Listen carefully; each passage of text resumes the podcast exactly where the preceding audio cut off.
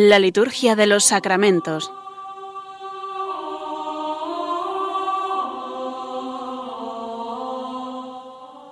Con el Padre Juan Manuel Sierra.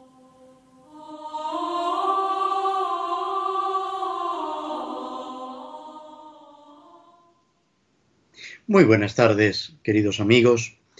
A través de las ondas de Radio María volvemos a encontrarnos para reflexionar juntos sobre los sacramentos, sobre la celebración de la Iglesia en la liturgia, que es, por una parte, la causa o el medio principal de nuestra santificación y al mismo tiempo de glorificación a Dios Padre. Hoy celebramos una memoria litúrgica de la Santísima Virgen María, María, Madre de la Iglesia. Fue el Papa Pablo VI, San Pablo VI, al final del Concilio Vaticano II, el que subrayó este aspecto, esta advocación, podemos decir, de la Virgen, poniendo de relieve ese papel tan importante que ella tiene en el nacimiento de la Iglesia, con Pentecostés, antes, si cabe, en la misma encarnación, aceptando ser Madre de Dios y siendo Madre nuestra, proclamada Madre nuestra por Cristo en la cruz, cuando Jesús mismo le dice al discípulo amado, ahí tienes a tu madre. Por eso el Papa Francisco ha querido que esta advocación de la Virgen tuviera también un momento a lo largo del año litúrgico, una fiesta, técnicamente una memoria, en el calendario. Y la ha situado precisamente en este lunes después de Pentecostés. Ya otras advocaciones de la Virgen tienen esta fecha, algunas muy queridas en España. Pero con esta institución, con esta eh, memoria que el Papa promulga, se quiere subrayar esa conexión entre lo que sucede en Pentecostés, la acción de la Virgen, respecto a la Iglesia y respecto a cada uno de nosotros. Como todos sabéis, acabamos de retomar el llamado tiempo ordinario en el lenguaje en castellano. En latín se llama tiempo per annum, tiempo durante el año. Son esas semanas del año litúrgico que no tienen una mm, especial significación o un especial colorido, como es Adviento, Cuaresma, Navidad, Pascua, que están enfocadas, podemos decir, estas etapas, estos tiempos litúrgicos, también denominados tiempos fuertes, a subrayar un aspecto de la historia de la salvación o de la misma vida de Cristo que se proyecta en la Iglesia. Como hemos dicho en algún otro programa, el tiempo ordinario, el tiempo durante el año, no es un tiempo de relleno, no es un tiempo carente de sentido. Todo lo contrario. Es una época, es una etapa de seguimiento de Cristo, de vivir ese discipulado, aprendiendo de las obras y de las palabras de Cristo, viviendo ese crecimiento de la Iglesia que se inicia en Pentecostés y que se consumará en la parusía, cuando Cristo vuelva en majestad. Un poco lo que se evoca al final del año litúrgico y en la misma fiesta de Jesucristo, Rey del universo. Este tiempo ordinario, con las lecturas, con las oraciones y con el sucederse de celebraciones de Jesucristo, de la Santísima Virgen María y de los santos. Nos va ayudando a crecer, a madurar en esa vocación cristiana, que es vocación de seguimiento de Cristo. Estamos en Radio María a punto de concluir esta campaña de colaboración, solicitando la ayuda de todos vosotros para que esta emisora, esta radio, que quiere ser en todos los sentidos radio de María, pueda seguir desarrollando su labor. Por eso es tan importante vuestra colaboración, vuestra presencia a través de las ondas de Radio María, porque la radio la hacemos entre todos. Y también en la medida en que cada uno pueda, la colaboración económica. Esta campaña que termina pasado mañana, el 31 de mayo, que es también otra fiesta de la Virgen, la fiesta de la visitación de la bienaventurada Virgen María a su prima Isabel. Es lo que la Virgen hace después de ese anuncio del arcángel San Gabriel, cuando tiene noticia del embarazo de su prima. Y dice el Evangelio de San Lucas que fue a prisa a la montaña. Y ahí en ese encuentro, Isabel la reconoce como la madre del Señor. Y se produce ese canto de alegría entre una y otra y ese himno precioso del Magnificat, que la Iglesia lo utiliza todas las tardes en el rezo de las vísperas. También, al día siguiente, el día 1 de junio, celebramos una fiesta especial, en este caso, de Jesucristo, la fiesta de Jesucristo sacerdote.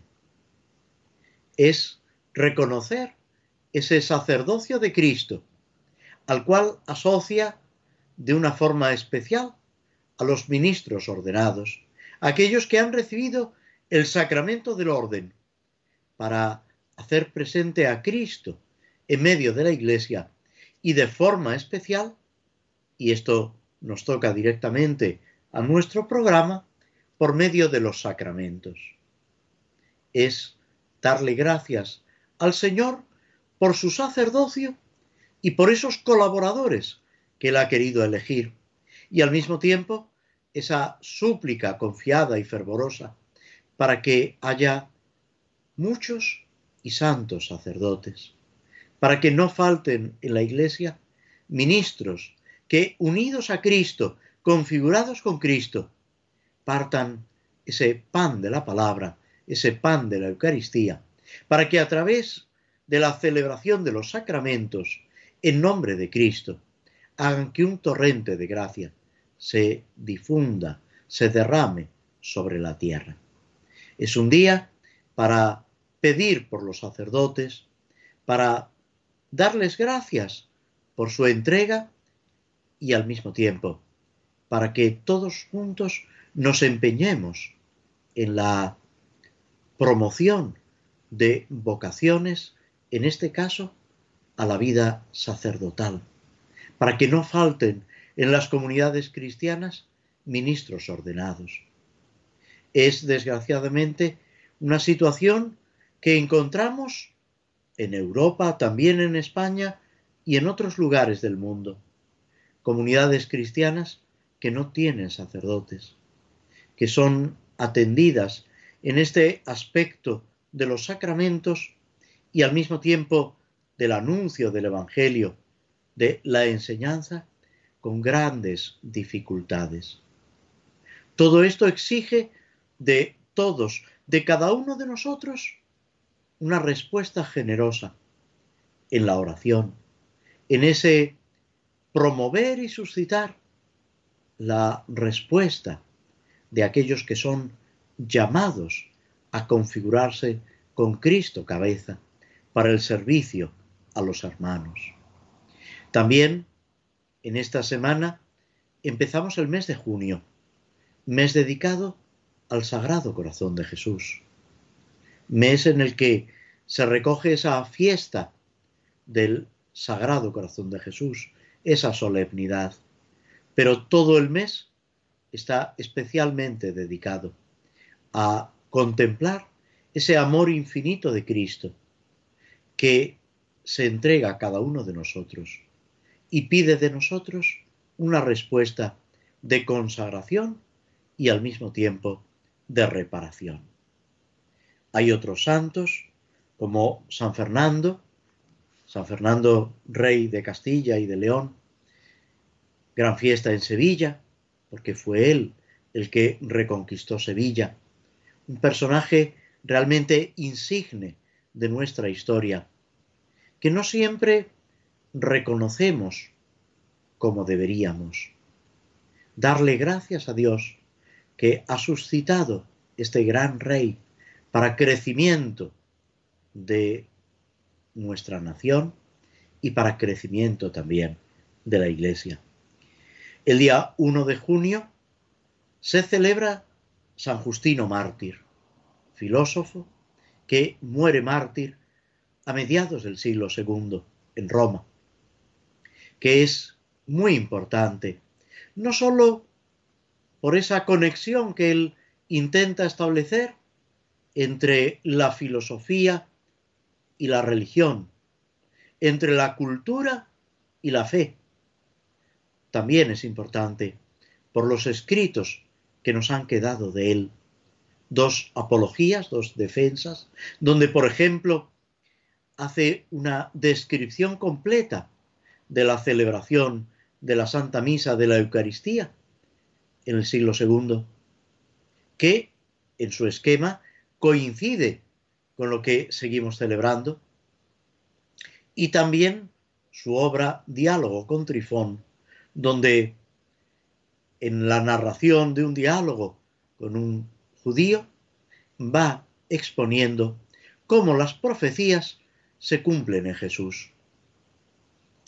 También el día 3 celebramos a San Carlos Luanga y compañeros mártires, los mártires de Uganda, catequistas, sacerdotes, que murieron por fidelidad a Cristo y como se dice en la oración colecta de este día, tomando una frase de Tertuliano, también del siglo II, a caballo entre el siglo II y el siglo III, la sangre de los mártires es semilla de nuevos cristianos. Ojalá que esta semilla fructifique abundantemente en nosotros y en nuestras comunidades cristianas. Nos detenemos unos instantes escuchando un poco de música antes de proseguir con el comentario de las misas por diversas necesidades del misal romano.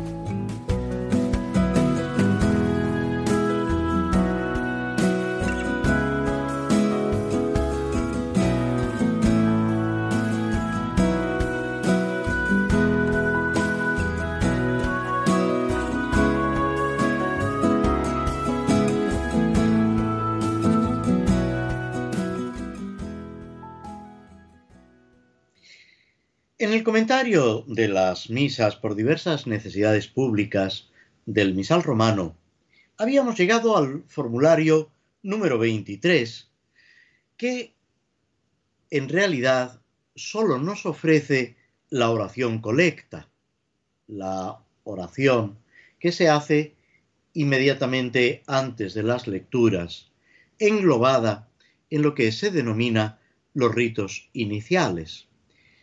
Como en otras ocasiones hemos apuntado, se trata de una oración muy importante, porque está, como si dijéramos, situando la celebración, ubicándonos en lo que estamos celebrando, claro está, dentro de lo que es el sacrificio de la misa.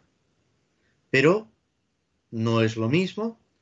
Ayer celebrábamos la misa de Pentecostés la solemnidad de Pentecostés, que, por aludir a las celebraciones a las que nos referíamos hace un momento, la misa de Jesucristo, sumo y eterno sacerdote, o la fiesta de la visitación de la Virgen María.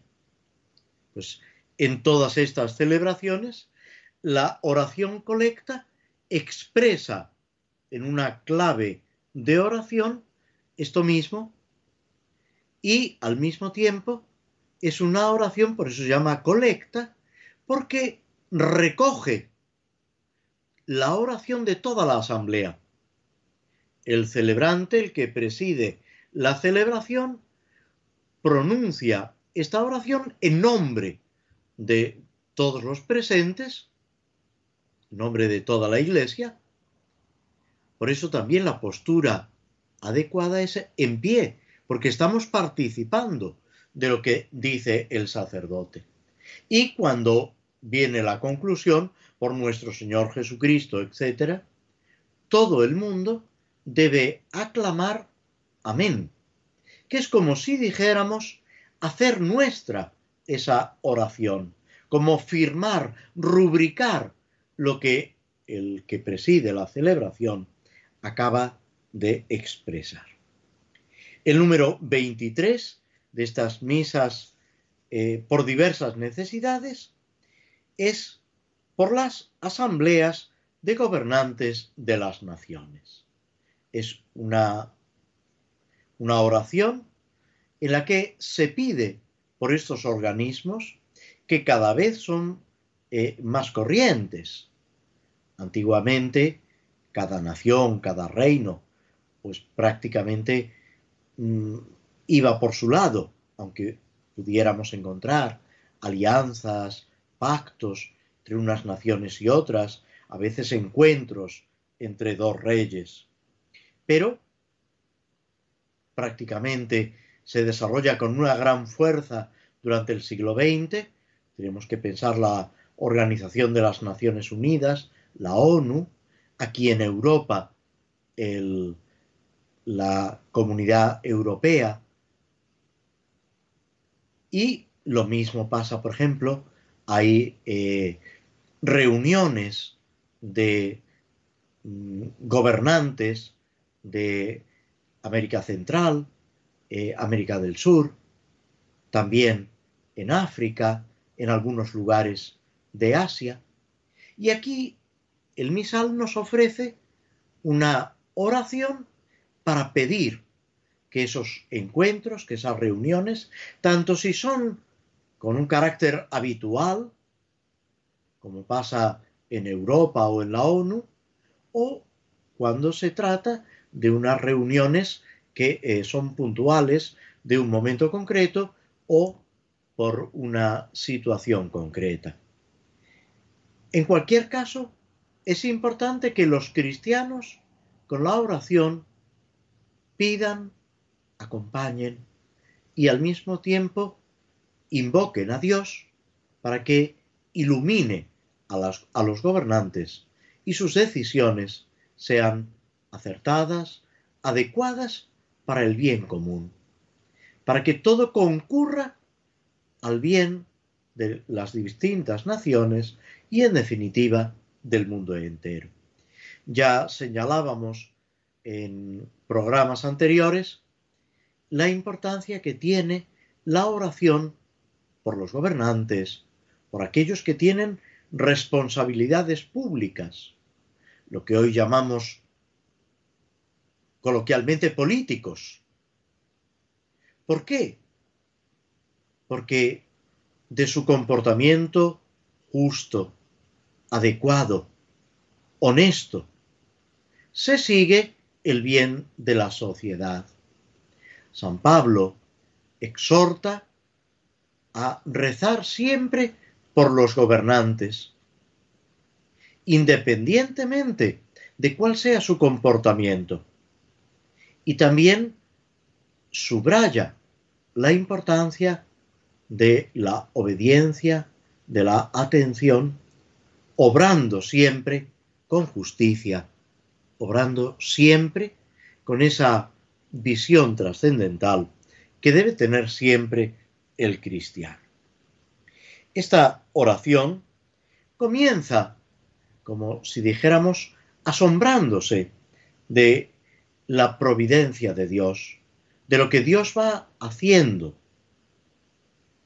Y después se entra ya en esa petición por los gobernantes. Oh Dios, que con admirable providencia gobiernas y diriges todas las cosas. Contemplar a Dios que en su providencia va moviendo y a veces no lo entendemos, ni el cómo, ni el cuándo, ni el por qué, pero Dios va moviendo los acontecimientos en su providencia intentando que todo sea para nuestro bien. Dice San Pablo, a los que aman a Dios, todo les sirve para el bien. No podemos caer en un optimismo ingenuo. No podemos pensar que todo está bien, pero tampoco caer en el extremo contrario y lamentarnos y llorar amargamente porque todo está muy mal. No. Dios gobierna el mundo y la historia, que no quiere decir que todo salga como a nosotros nos gustaría, a veces ni siquiera como a Dios le gustaría. Dios qué querría? Que todos fuéramos buenos, perfectos, santos que todos actuáramos con generosidad, que todos viviéramos en paz, en armonía. Y sin embargo, ahí está el pecado, el pecado y las consecuencias del pecado, que siembran el mal en el mundo. Recordad esa parábola del trigo y la cizaña, cuando Jesús, intentando explicar lo que sucede con el reino de Dios y con el mundo.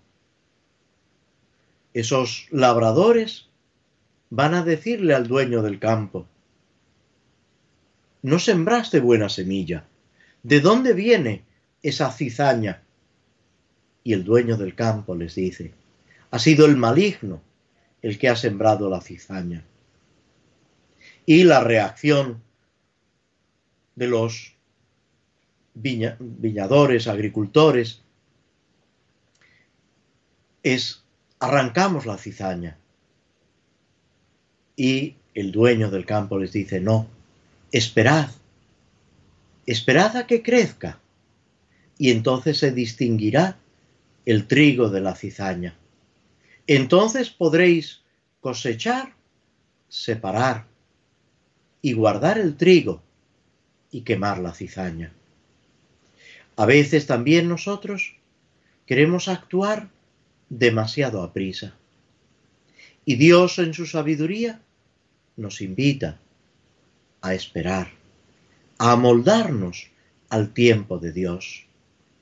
El tiempo trabaja a favor de Dios y debemos introducirnos en el tiempo de Dios con paciencia, con humildad, abiertos siempre a la acción de la gracia, que puede y quiere transformar nuestro corazón y el corazón de nuestros hermanos.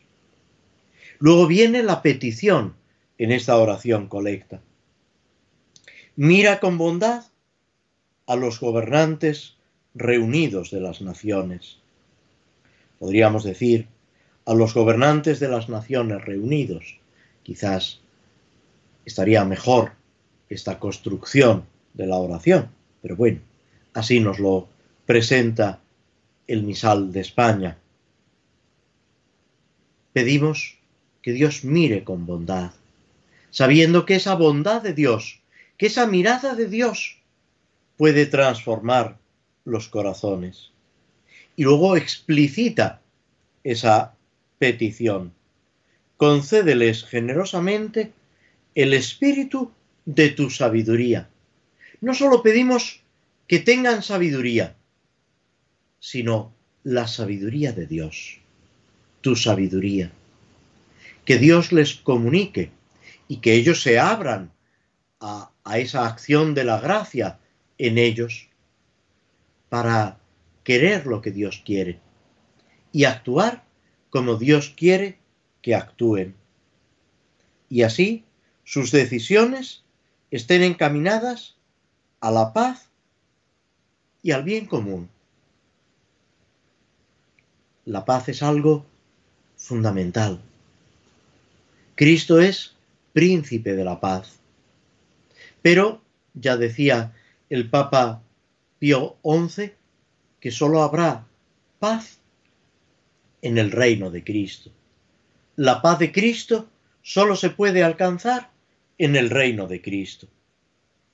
Y así, sus decisiones, termina diciendo esta oración, nunca serán contrarias a tu voluntad, a la voluntad de Dios, a esa voluntad que un santo definía buena, benevolente y perfecta. Lo que Dios quiere. ¿Qué es lo que Dios quiere? Y responde San Pablo, que todos los hombres se salven y lleguen al conocimiento de Dios. Que todos alcancemos esa perfección y esa felicidad a la que Dios nos llama. Pero al mismo tiempo, convencidos plenamente que fuera de Dios, alejados de Jesucristo, no alcanzaremos jamás la felicidad. Terminar esta parte de nuestro programa señalando la importancia de la oración, la oración en sí, de la oración por los gobernantes, en segundo lugar, y ese sentido de la providencia divina que nos debe guiar en todos los acontecimientos políticos, sociales, eclesiales y también personales. No olvidemos nunca que Dios a cada uno de nosotros, a todos, claro está, pero a cada uno de nosotros, nos ama con un amor infinito y nos conoce plenamente y nos llama para que, como decíamos hace un momento, seamos felices y seamos santos.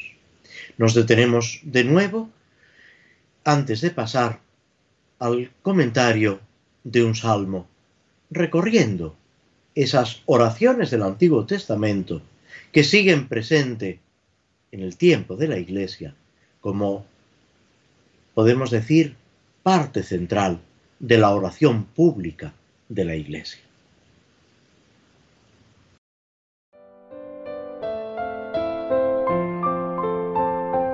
Aunque a veces nos parece que el hombre contemporáneo vive a gusto sin Dios, nuestra sociedad da muchos signos de un profundo vacío existencial que manifiesta que consciente o inconscientemente todo hombre sigue teniendo sed de amor, verdad, vida y belleza infinitas y eternas. En definitiva, tiene sed de Dios, un Dios que se ha acercado al hombre en Jesucristo. Por ello, escribe San Pablo, todo el que invoque el nombre del Señor será salvo.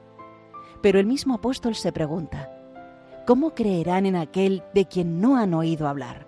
¿Y cómo oirán hablar de Él sin nadie que anuncie? Radio María no tiene otro fin que el de responder a esa llamada y colaborar con la Iglesia en su misión evangelizadora en el mundo, en el que ya está presente en más de 80 países. Para que pueda seguir esa expansión en España y muchas otras naciones, realizamos nuestra campaña de mayo, en la que esperamos contar un año más con tu oración, sacrificio, testimonio y donativo. Colabora. Puedes hacerlo sin moverte de casa, con una simple llamada al 91 822 8010 o a través de nuestra página web www.radiomaria.es, donde verás los números de cuenta a donde podrás realizar una transferencia bancaria o a través de pasarela de pago con tarjeta.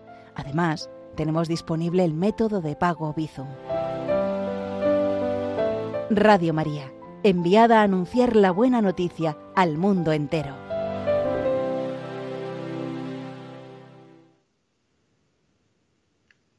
Vamos ahora a ocuparnos del Salmo 52, 53, según la numeración hebrea.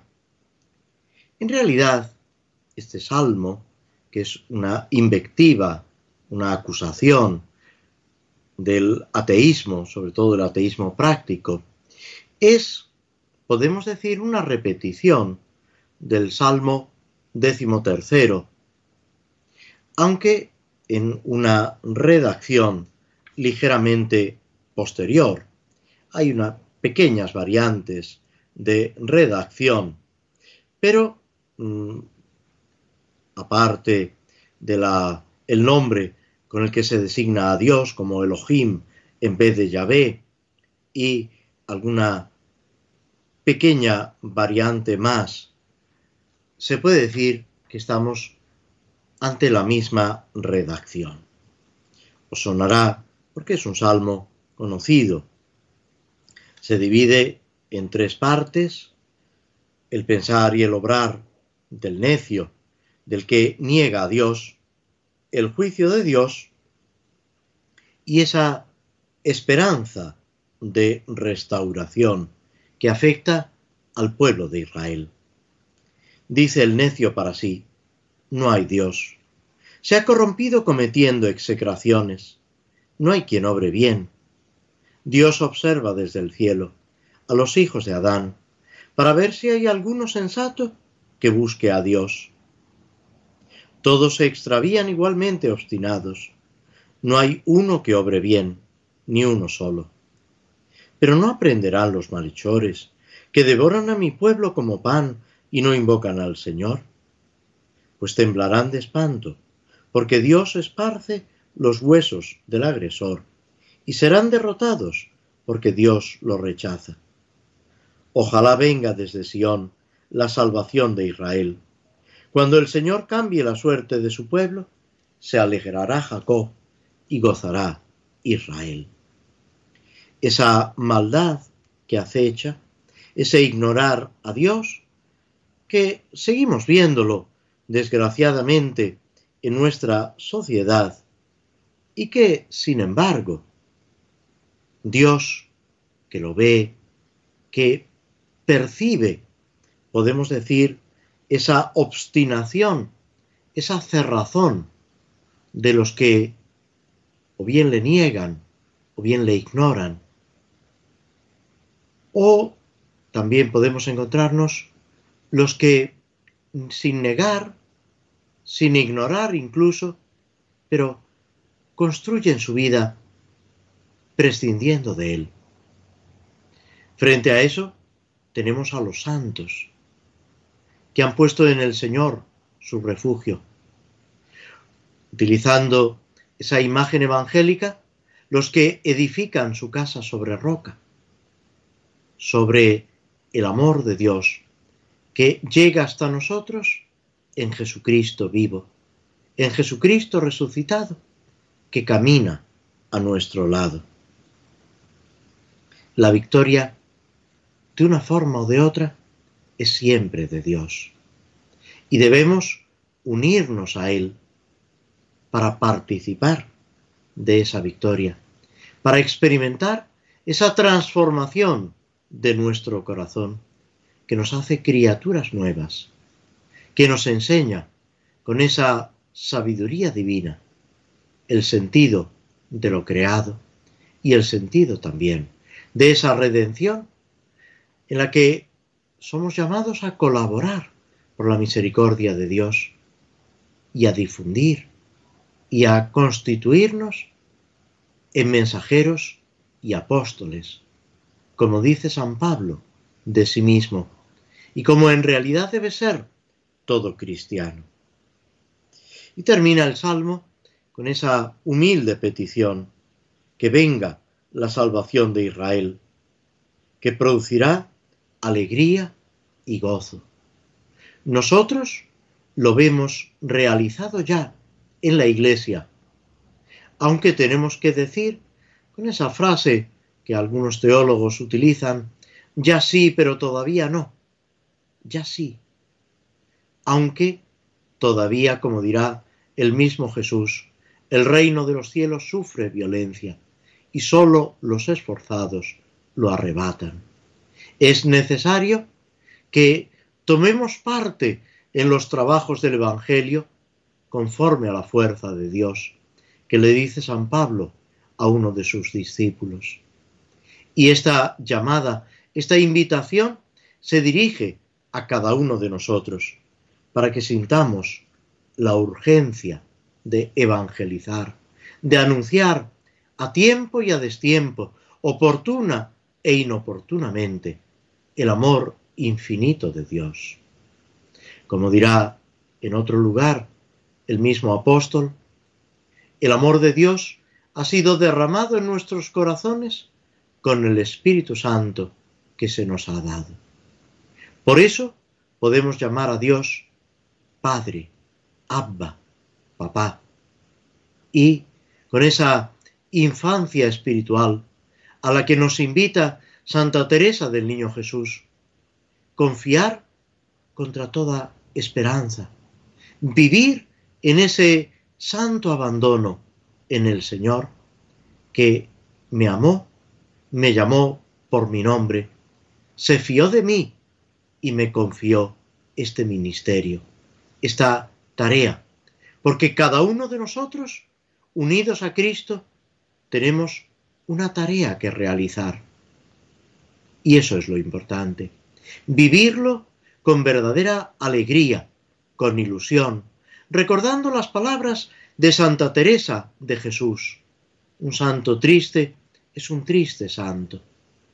Vivir esa dicha, esa alegría, unidos a nuestros hermanos, a los que comparten nuestra esperanza y nuestra vocación porque todos juntos debemos edificar el reino de Dios y extender el Evangelio a través de la palabra, de las obras y participando, como no, en la realización, en la celebración de los sacramentos. De nuevo, hacemos una breve pausa, escuchando un fragmento de la banda sonora de la película El Señor de los Anillos, antes de ir comentando esta obra de Tolkien, esta obra, en mi opinión, maestra, en la que el autor nos va presentando esa lucha, que es la lucha del mundo, que es la lucha de la Iglesia y de cada uno de nosotros, insistiendo en ese apoyarnos mutuamente en ir caminando con esperanza por encima de todo, incluso ante los acontecimientos adversos.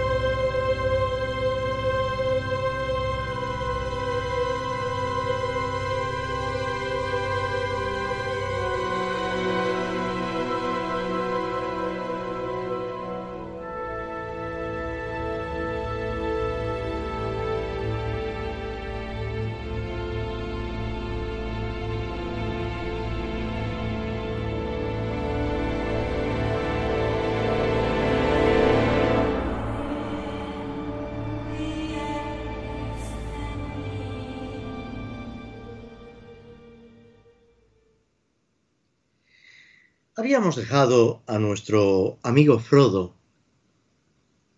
ya fuera de esas cavernas, de esas grutas, que en realidad era la morada de un reino de los enanos, las minas de Moria. Frodo, que ha recibido en herencia de su tío Bilbo un anillo junto con sus demás posesiones, Bilbo se ha ido a vivir con los elfos, con estas criaturas medio humanas, medio eh, angélicas, podríamos decir, utilizando realmente una terminología que Tolkien no utiliza, pero para que nos orientemos un poco. Y Gandalf, ese mago amigo de su tío y amigo también de Frodo, llega a descubrir que se trata de un anillo mágico, pero un anillo malvado, un anillo que ha sido creado, forjado por Sauron, que es el Señor Oscuro, que ha depositado en ese anillo, como si dijéramos, parte de su espíritu y que quiere a toda costa recuperarlo para esclavizar el mundo. Frodo, asustado, recibe la indicación de Gandalf de huir con el anillo para que no caiga en poder del enemigo, dirigiéndose a un reino de los elfos donde gobierna Elrod. Tras muchas peripecias, perseguido por los espectros del anillo, criaturas malvadas que incluso llegan a herir a Frodo, pero al final consigue llegar a este reino Rivendell. Allí, recuperado ya de sus heridas, Frodo se reúne un concilio, se va explicando todo lo que ha pasado con el anillo, qué es el anillo, qué supone el anillo y qué es lo que hay que hacer con el anillo. Llegan a la conclusión que lo único que pueden hacer es intentar destruirlo. Pero existe una dificultad. El anillo solo puede ser destruido tirándolo al fuego en la montaña del destino, a una especie de volcán que está precisamente en el centro del reino de Sauron, donde tiene todas sus fuerzas y todo su poder el Señor Oscuro.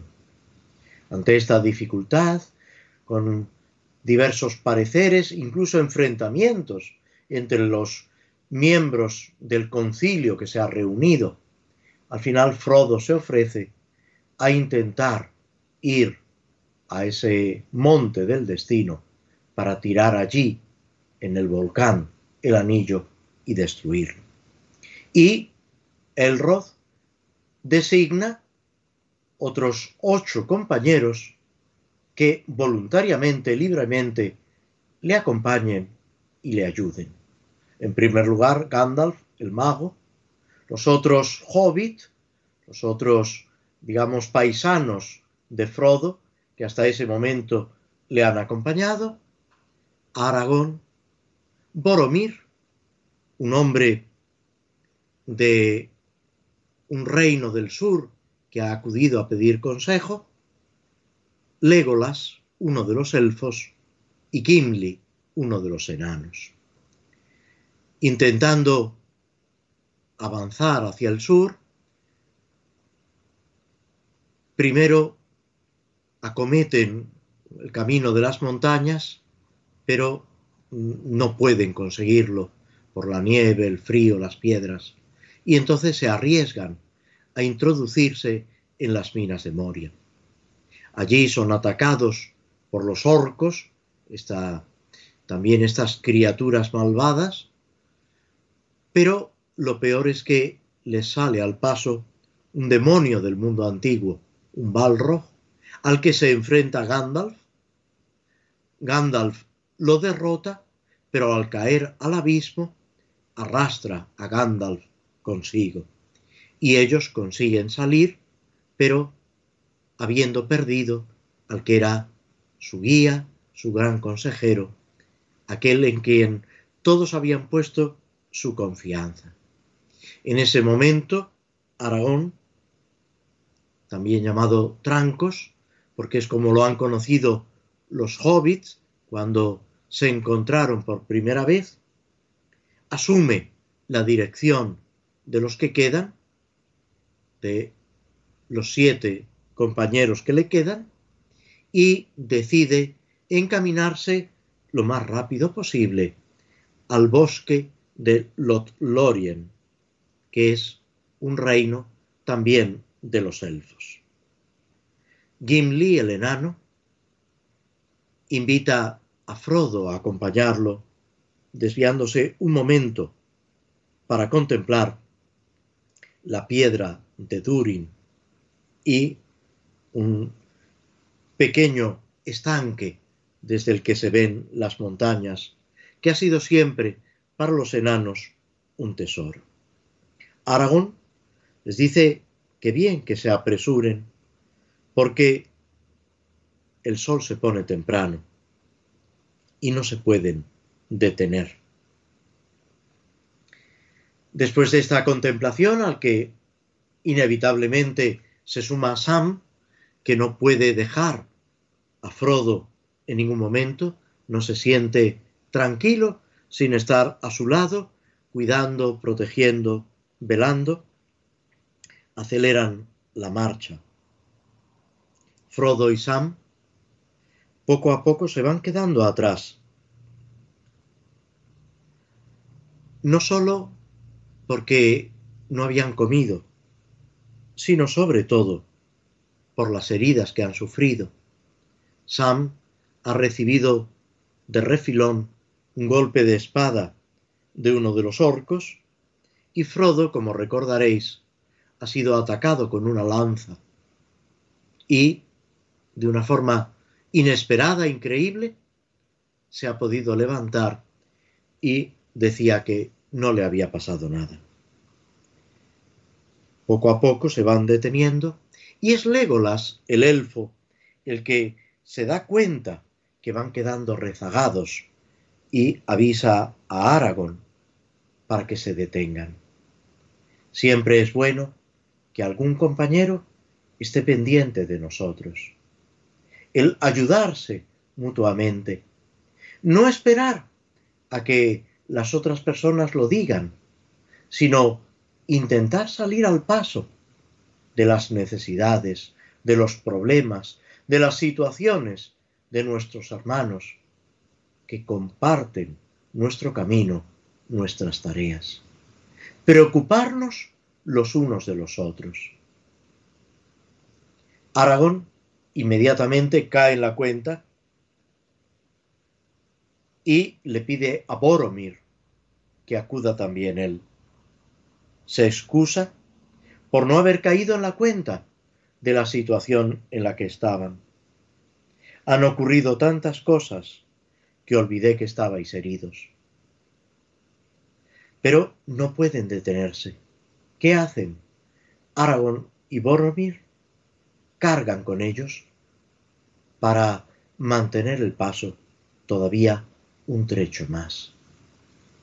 Es también importante y significativo. Dice, y está recogido en las vísperas, en un formulario de vísperas, que los robustos debemos cargar con los débiles, con las limitaciones de los débiles. ¿Por qué? Porque si tenemos más fuerza, no es por nuestro mérito, sino porque el Señor la derrama abundantemente en nosotros. No para que estemos orgullosos, no, para que nos sintamos eh, elegidos o favorecidos, sino para que ayudemos con humildad, con verdadero espíritu de servicio a nuestros hermanos. Cuando ya por fin pueden detenerse unos instantes, Aragón encarga que calienten agua y empieza a examinar las heridas primero de Sam. Una herida superficial, pero que no tenía buen aspecto. Después de examinarla detenidamente, con verdadero interés, al fin, con optimismo, le dice, has tenido buena suerte, Sam. La herida no está envenenada. Cicatrizará bien. Y la bañan con unas hojas que han sumergido en el agua caliente. Hojas de acelas que había recogido cuando en el camino hirieron a Frodo en la cima de los vientos. Y luego se acerca para examinar a Frodo. Y Frodo no quiere que le examinen. Estoy bien. Sin embargo, Aragón insiste y descubre esa cota de malla que Bilbo le ha regalado, que es lo que lo ha protegido y ha impedido que la lanza le haga una herida mortal. Se ríen, hacen bromas, incluso en medio de las dificultades, y quedan admirados de esa protección que Frodo lleva. Es importante esas bromas que hacen, porque en ningún momento debemos perder la alegría y el sentido del humor. Y con esto terminamos nuestro programa, invitándoos a terminar con alegría el mes de mayo el mes de la Virgen, a comenzar el mes de junio mirando el amor de Cristo que se manifiesta en su sagrado corazón. A todos os deseamos una santa y feliz tarde y os agradecemos vuestra compañía a través de las ondas de Radio María. Muy buenas tardes.